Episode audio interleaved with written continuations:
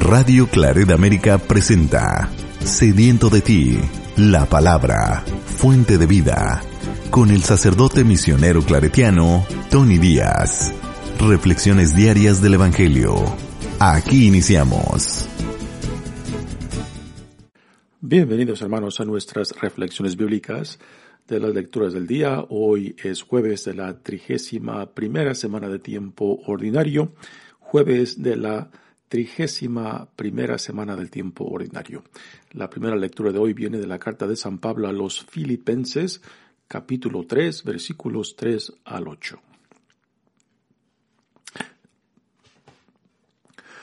Hermanos, el verdadero pueblo de Israel somos nosotros, los que servimos a Dios movidos por su Espíritu, y ponemos nuestra gloria en Cristo Jesús, y no confiamos en motivos humanos. Aunque yo ciertamente podría apoyarme en tales motivos. Más aún, nadie tendría más razones que yo para confiar en motivos humanos.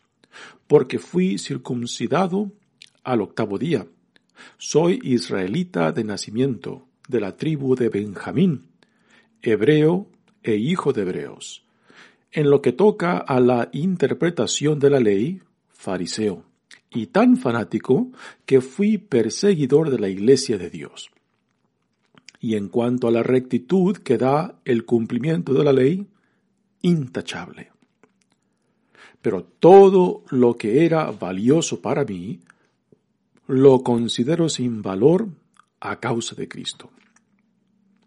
Más aún, pienso que nada vale la pena en comparación con el bien supremo, que consiste en conocer a Cristo Jesús.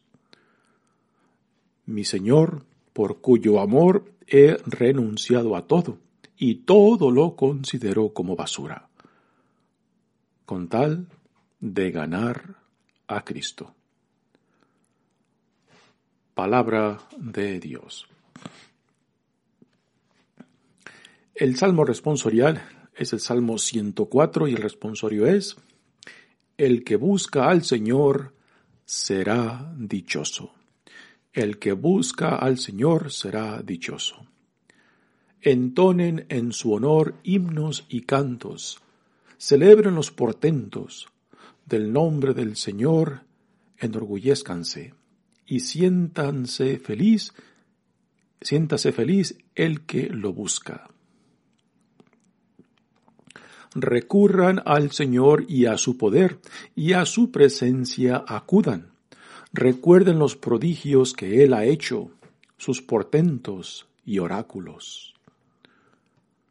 Descendientes de Abraham, su servidor, estirpe de Jacob, su predilecto, escuchen, el Señor es nuestro Dios, y gobiernan la tierra sus decretos. El que busca al Señor será dichoso.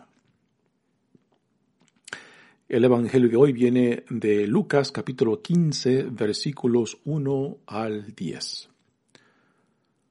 En aquel tiempo se acercaban a Jesús los publicanos y los pecadores a escucharlo, por lo cual los fariseos y los escribas murmuraban entre sí, Este recibe a los pecadores y come con ellos. Jesús les dijo entonces estas parábolas. ¿Quién de ustedes, si tiene cien ovejas y se le pierde una, no deja las noventa y nueve en el campo y va en busca de la que se le perdió hasta encontrarla? Y una vez que la encuentra, la carga sobre sus hombros, lleno de alegría, y al llegar a su casa, reúne a los amigos y vecinos y les dice, Alégrense conmigo, porque ya encontré la oveja que se me había perdido. Yo les aseguro que también en el cielo habrá más alegría por un pecador que se arrepiente que por noventa y nueve justos que no necesitan arrepentirse.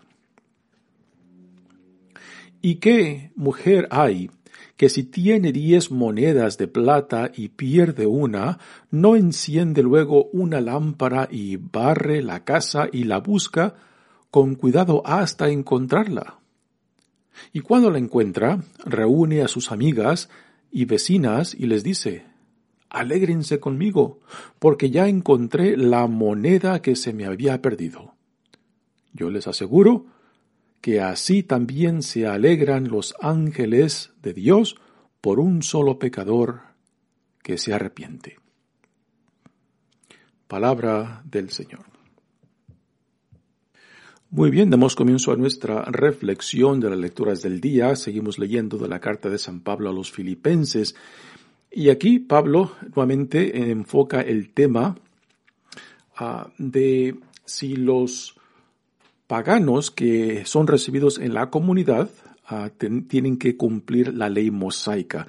Parece que también aquí en esta comunidad de Filipos tienen el mismo problema que Pablo enfoca ah, en la comunidad de Galacia.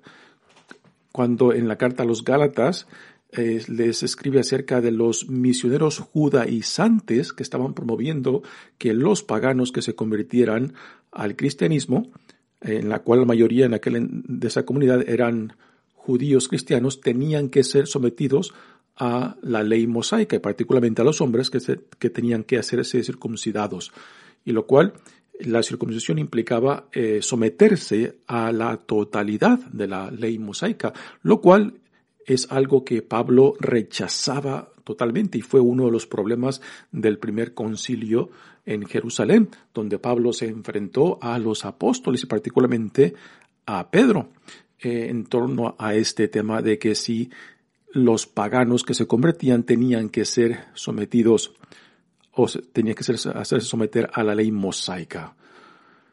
Ah, así que aquí, en esta primera lectura ah, de hoy, Pablo enfoca el tema este acerca de si tienen que someterse a la ley mosaica. Dice, hermanos, el verdadero pueblo de Israel somos nosotros, ¿no? en otras traducciones dice, el verdadero, los verdaderos circuncidados ah, de Israel somos nosotros. Y por el tema de, esta, de estas primeras palabras de la lectura, pues ah, nos damos cuenta de que, eh, el, eh, de que el problema de que si los paganos tenían que someterse a la ley mosaica y particularmente los hombres circuncidados, parece que también era un problema aquí acerca de quiénes, quiénes son los verdaderos miembros del pueblo de Israel, los que se someten a la ley mosaica o los que viven según el Espíritu Santo o el Espíritu de Dios. Aquí San Pablo dice, los que servimos a Dios movidos por su Espíritu y ponemos nuestra gloria en Cristo y no confiamos en motivos humanos. Estos son los que son ah, verdaderos, verdaderos miembros del pueblo de Israel. ¿no? Así que aquí Pablo hace una aclaración ah, muy importante de que no es la ley lo que nos justifica, o sea, el someterse, el someterse a la circuncisión para los hombres y después someterse a la ley mosaica, no es la ley lo que nos salva, sino la fe en Cristo y es el Espíritu de Dios, el Espíritu Santo que se nos da por medio de Jesucristo, lo que nos lleva a la plenitud de la vida que Dios nos da en Jesucristo. Y, sigue el pensamiento acerca de los motivos humanos, porque Pablo eh, es un judío entre judíos y, uno de los mejores judíos, y dice, y aún yo que era un perfecto judío que seguía la ley mosaica a la perfección, y me doy cuenta, y me doy cuenta después de conocer a Jesucristo que todo esto era insignificante comparado a lo que Dios en Jesucristo me da diría San Pablo. Dice, aunque yo ciertamente podría apoyarme en tales motivos, o sea, los motivos humanos judíos de buscar la justificación por medio del cumplimiento de la ley, lo cual Pablo descubre que es inútil porque el cumplimiento de la ley, por más fiel que lo hagamos, nunca nunca nos justificará ante Dios, porque la justificación es un don que Dios nos da, es algo que Dios hace posible por medio de la fe en Cristo y no por nuestros, nuestras obras, no por nuestras, nuestro esfuerzo. Dice, y aquí Pablo se está utilizando a sí mismo como un ejemplo de esto. Dice, más aún, nadie tendría más razones que yo para confiar en motivos humanos. Y aquí Pablo ahora se utiliza a sí mismo para eh, enfocarse en el tema este. Dice, porque fui circuncidado al octavo día. Soy israelita de nacimiento, de la tribu de Benjamín hebreo e hijo de hebreos. Así que aquí Pablo está describiendo hasta qué punto él eh, pues calificaría entre los mejores de los mejores judíos y que a pesar de todo esto quedaba muy corto porque el cumplimiento de la ley nunca lo llevaría a donde solamente la gracia de Dios nos puede llevar. Dice, en lo que toca a la interpretación de la ley, fariseo. Los fariseos, eh, ya lo hemos comentado antes, era uno de los grupos, eh, uno de los grupos de la comunidad judía que seguía más fielmente a, no solamente el Antiguo Testamento, que estaba compuesto por el Pentateuco, los primeros cinco libros del Antiguo Testamento, la tradición de los profetas y después la tradición de la interpretación rabínica sobre la ley. Ah, y todo esto, los fariseos pues eran los que se definían a sí mismos como los más fieles, más fieles de la tradición judía particularmente eh, en relación a los otros grupos judíos. Y dice, y tan fanático que fui perseguidor de la iglesia de Dios, y en cuanto a la rectitud que da el cumplimiento de la ley, intachable. Así que Pablo dice, yo soy yo tendría mucho de qué, de qué orgullecerme y mucho de qué ah, construir ah, sobre ah, mis motivos de ser visto como uno de los mejores judíos. Pero todo esto, todo esto no es nada, no es nada a lo que he adquirido por medio de la gracia que Dios me ha dado en el conocimiento de Jesucristo, ¿no? Así que Pablo describe todas estas todos estos atributos que él tiene como hombre, como buen judío, y que a pesar de todos estos atributos, pues queda muy corto porque nada de esas cosas lo llevó a donde solamente la gracia de Dios en Jesucristo lo ha llevado. Dice, pero todo aquí, ahora aquí es donde Pablo ya hace una comparación entre lo quien era antes de Cristo y después quién es después de Cristo. Dice, pero todo lo que era valioso para mí, y por valioso, ah, de que viene de, la estirpe de una de las tribus de Israel, de que es de padres hebreos, ah, de que es un fariseo perfecto, de que cumplía la ley a a lo máximo, a la perfección, pero que a comparación de lo que Dios le ha dado en Jesucristo, esto es basura. Y todo lo que era valioso para mí lo consideré sin valor a causa de Cristo. Más aún, pienso que nada vale la pena en comparación con el bien supremo que consiste en conocer a Cristo. Pongamos atención a lo que Pablo dice, en conocer a Cristo y no dice en conocer de Cristo, lo cual hay una diferencia inmensa en saber acerca de Cristo y en conocer a Cristo. O sea, tener la, la, experiencia personal de ese encuentro que Pablo tuvo con Cristo resucitado cuando en camino a Damasco vino Jesús y le cambia totalmente le transforma la vida a Pablo. Y es ese encuentro con Cristo resucitado lo que hace la diferencia en quién es Pablo ahora a comparación del Pablo antiguo del Saúl, del Saúl antes de la conversión, que después pasa a llamarse Pablo por medio de la conversión, que lo cual es un punto muy importante, el por qué aún este, en las confirmaciones de los jóvenes y adultos les pedimos que tomen un nombre nuevo como símbolo de esa ese cambio, esa transformación a la cual son llamados en Cristo cuando toman posesión de la fe ya no porque se las han enseñado, sino por, por, convicción personal. Y el tomar ese nuevo nombre en la confirmación, pues, eh, los, ah, los invita a que hagan conciencia de la nueva vida a la cual son llamados en Cristo. Ahí está el antes de Cristo y el después de Cristo, lo cual es una necesidad fundamental para nosotros como cristianos, como discípulos de Jesucristo, eh, como ciudadanos del reino, de que tiene que haber en nosotros algo que haya marcado nuestras vidas. Y esto va más allá simplemente de haber recibido los sacramentos, tanto el bautismo, primera comunión o confirmación, si no se ha llevado a cabo la conversión, que es un proceso de vida, pues entonces los sacramentos aún solamente se han quedado en la superficie, ¿no?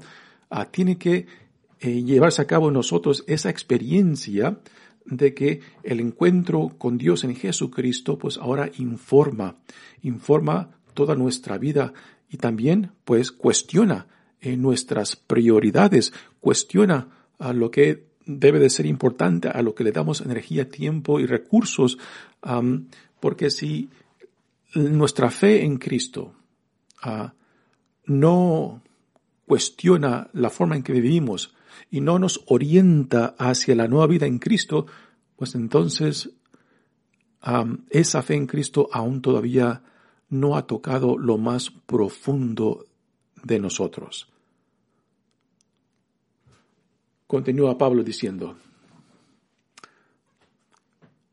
que consiste en conocer a, Cristo Jesús, mi Señor, por cuyo amor he renunciado a todo y todo lo considero como basura con tal de ganar a Cristo. Así que para Pablo, el hombre que era antes de Cristo no se compara en nada, por más perfecto judío que era, por más perfecto fariseo que era, por más eh, que los celos profundos que tenía por Dios no se compara en nada, en nada al hombre que ahora es en Cristo por la pura gracia de Dios. No por ningún acto heroico, no por ningún esfuerzo propio, sino pura, la pura gracia de Dios quien lo ha hecho y lo sigue haciendo, lo sigue transformando a la persona que Él, que él es ahora. Y, Pablo viendo hacia atrás, ah, pues puede, puede ah, ah, ya desde ese punto ver la diferencia de, lo que la gracia de Dios, por pura iniciativa de Dios, ha hecho. A pesar de sí mismo, a pesar de que persiguió la iglesia cristiana, a pesar de que eh, fue, un judío perfecto, un fariseo perfecto, dice, no, por la gracia de Dios, quien soy hoy en día, pues es algo que solamente la gracia de Dios ha llevado a cabo y nada, nada de mis esfuerzos, nada de mi, de lo que yo he hecho ha, hecho posible esto, sino solamente la gracia de Dios, el Espíritu de Dios, el amor de Dios en Cristo. Y repito, esta es la experiencia a la cual todos somos llamados. Y no hay un patrón, no hay un patrón para todos ah, iguales. Para unos, algunos quizás, este encuentro de Cristo puede ser algo, algo de una experiencia concreta, eh, quizás en algún momento en sus vidas, algún retiro, algún, alguna tragedia, lo que sea, como Dios decida venir a ti, ¿no? Para unos el proceso puede ser un proceso eh, más lento, más a largo plazo, ¿no? Para otros puede ser un proceso impactante, eh, que después va destilando los frutos de ese encuentro profundo que, este, que transforma sus vidas. Y repito, no hay, no hay patrones para todos, ¿no? Ah, y este es el gran peligro a veces de, de ver a las vidas de, de, los santos y santas en nuestra tradición y querer pedirle a Dios que nos, que nos dé algo similar a tal santo, a tal santa.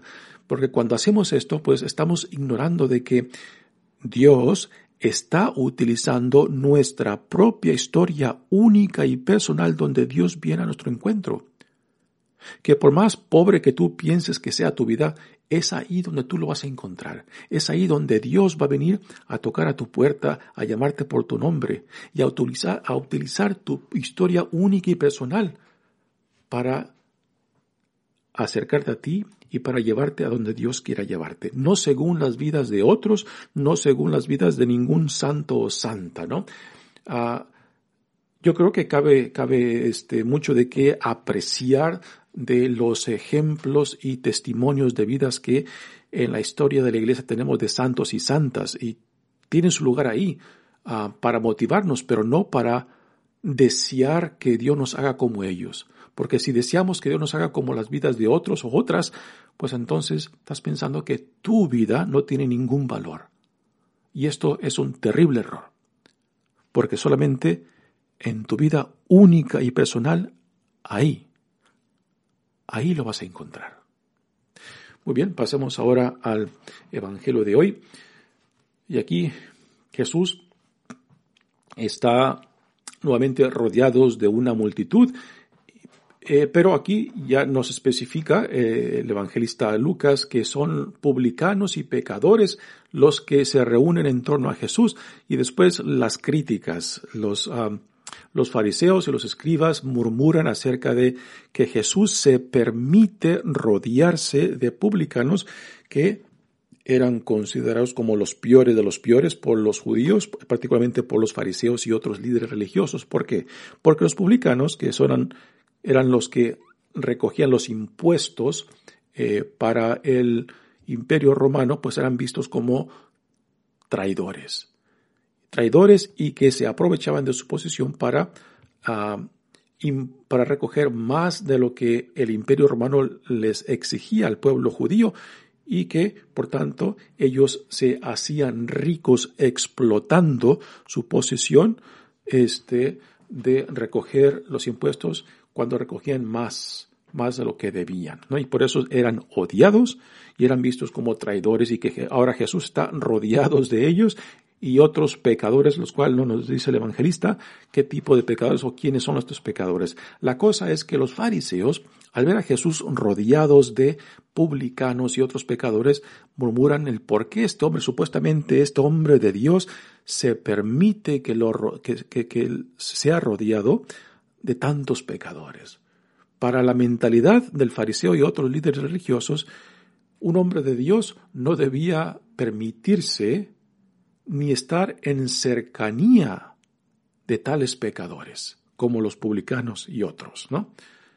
Y, pero Jesús entiende su misión totalmente porque Él viene para salvar lo que estaba perdido. Él viene para dar vida a lo que estaba muerto. Él viene para sanar a los que están enfermos.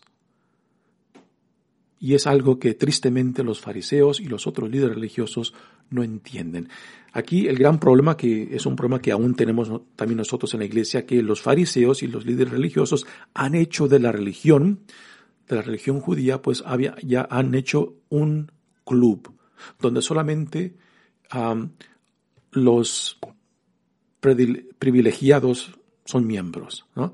Y este club pues es un club ah, exclusivo donde solamente unos cuantos, donde los selectos pueden incorporarse, lo cual va en contra totalmente de cómo Jesús entiende entiende la religión y cómo entiende el reino, de que el reino de Dios no es un club, total, todo lo contrario.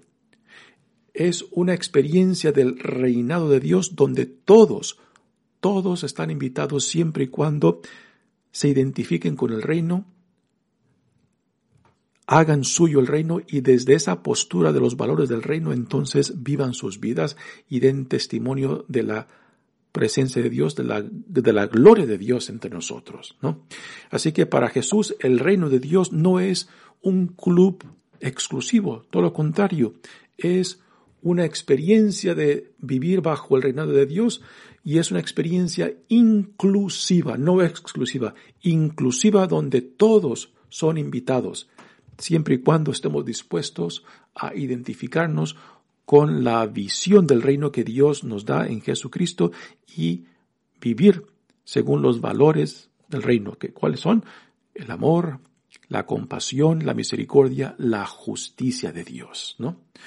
Así que es un reinado de Dios inclusivista, donde no hay pueblo escogido, donde no hay clase, clase privilegiada, sino que todo que escuche la palabra de Dios, el mensaje de Dios, todo aquel que se identifique con el reino de Dios es ampliamente aceptado. Y aquí Jesús, eh, para, eh, para, con, para responder a esta crítica de los fariseos, nos da dos parábolas. Dice, Jesús les dijo entonces a esta parábola, ¿quién de ustedes si tiene cien ovejas y se le pierde una, no deja las noventa y nueve en el campo y va en busca de la que se le perdió hasta encontrarla? Una vez que la encuentra, la carga sobre sus hombros, una, una imagen muy, ah, muy compasiva. Y aquí tenemos eh, un contraste a lo que escuchamos el día de ayer eh, del el Jesús exigente en torno, en torno al llamado. O eres o estás conmigo o no estás conmigo. O eres o das un sí o das un no pero defínete no y aquí este esta imagen de de Dios tan compasiva del, del pastor que encuentra su oveja y la carga. Es una imagen muy compasiva porque manifiesta el cariño, manifiesta ah, la protección del pastor sobre su oveja, ¿no? De que no simplemente la, la fuerza a caminar, sino que la carga en su, en, su propio pecho y, la regresa al rebaño, ¿no? Es una imagen muy tierna, repito, que ah, pues eh, balancea, balancea eh, lo que escuchamos ayer del Cristo exigente en, en el llamado que Él nos da, ¿no? También otra particularidad de, Lucas es de que aquí en estas dos, parábolas que nos presenta, en esta primera que acabamos, de escuchar del pastor que va en busca de la oveja perdida, después la que sigue, pues el personaje central será una mujer, ¿no? ahora, esta primera parábola también este, es un poco desconcertante porque de cierta manera esta imagen del pastor que deja las 99 eh, ovejas allá solas para ir en busca de una. Eh, eh, en cierta manera, aquí Jesús, Jesús nos da una idea un poco destrampada de Dios, hasta qué punto Dios está dispuesto a ir por un hijo, una hija que esté perdido. ¿no? si yo fuera un pastor diría, pues Señor, se me perdió una y pues no voy a perder las 99 por ir, por ir en busca de una, ¿no? Pues simplemente, ¿sabes qué? Hago hago borrón y cuenta nueva, me quedo con las 99 y para no irme en busca de la perdida, que por ir, irme en busca de una pierda a más, ¿no?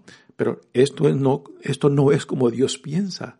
Lo que Jesús quiere darnos a entender aquí en esta parábola del pastor que va en busca de, de una oveja perdida es es de que no quiere que ninguno de sus hijos e hijas nos perdamos. Este es el punto central de esta parábola, ¿no?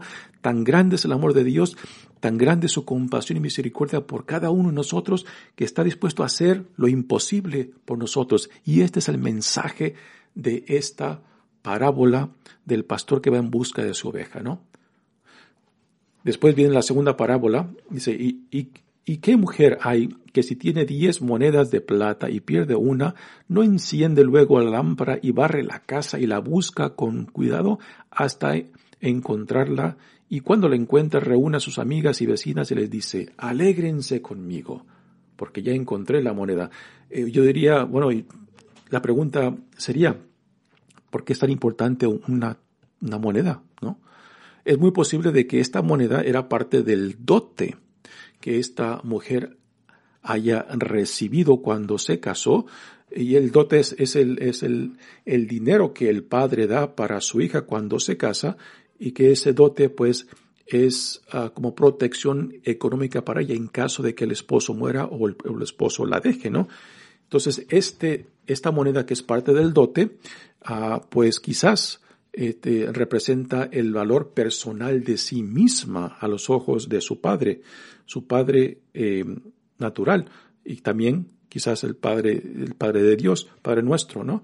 Ah, de que Y por eso esta mujer pues busca con tanta insistencia esta moneda que ella ha perdido porque es parte de su dignidad como mujer al entrar a este matrimonio, ¿no? Y después lo que estas dos parábolas nos, nos dan es el regocijo. Tanto la primera cuando dice, ah, yo les aseguro que también en el cielo habrá más alegría por un pecador que se arrepiente que por 99 justos. Y aquí esto por 99 justos es como una, una crítica a los fariseos que acaban de hacer ese comentario de que Jesús se reúne con, con pecadores y, y, um, y publicanos, ¿no? De que los fariseos no ven, no reconocen su necesidad de ser perdonados, de ser reconciliados, de ser sanados, ¿no? Se sienten autojustificados por sus prácticas, por sus, por su cumplimiento de la ley. Ah, y para Jesús esto es, pues, un error, una enfermedad, este, en los fariseos y líderes religiosos porque piensan de que ellos se pueden autojustificar, que significa que se pueden autosalvar, lo cual es una contradicción impresionante, porque si tú te puedes salvar por ti mismo cumpliendo la ley, entonces tú no tienes necesidad de Dios, si tú lo puedes hacer por ti mismo, ¿no? Ah, y este es el gran error, el gran, error de los fariseos, lo cual aquí Jesús, con estas palabras, pues, lo enfoca, enfoca la contradicción y, hace esta crítica aguda hacia ellos cuando dice, porque que por 99 por, por 99 justos que no necesitan arrepentirse. Pues sí, estas, estas dos parábolas también hoy en día nos presentan la pregunta, si yo tengo necesidad de Dios, ¿no? Y este es el gran problema cuando caemos en lo mismo de pensar de que nuestras prácticas religiosas, nuestras devociones, Em, en cierta manera que nos ganan ciertos puntos para entrar al cielo o para encontrar, encontrar nuestra salvación. La salvación viene solamente de Dios, es Dios quien nos salva y nunca, nunca podemos, podemos este, construir sobre nuestros méritos. Es lo que Pablo, Pablo en la primera lectura también enfocó, ¿no? Que él tenía méritos, méritos humanos por encima pero que esto a nada lo llevó, que fue solamente la gracia de Dios, la iniciativa de Dios, el amor de Dios que hizo posible su justificación. Y que ahora Pablo continúa, y es lo que también nosotros somos llamados a, a, continuar con esta disposición de que Dios continúa haciendo lo que tenga que hacer en nosotros para que se lleve a cabo la transformación a la vida a la cual somos llevados en Cristo. Muy bien, hermanos, mi nombre es Padre Tony Díaz, misionero claretiano. Que Dios los bendiga. Radio Claret América presentó Sediento de ti, la palabra. Fuente de vida. Sus comentarios son importantes. Contáctenos en radioclaredamerica.gmail.com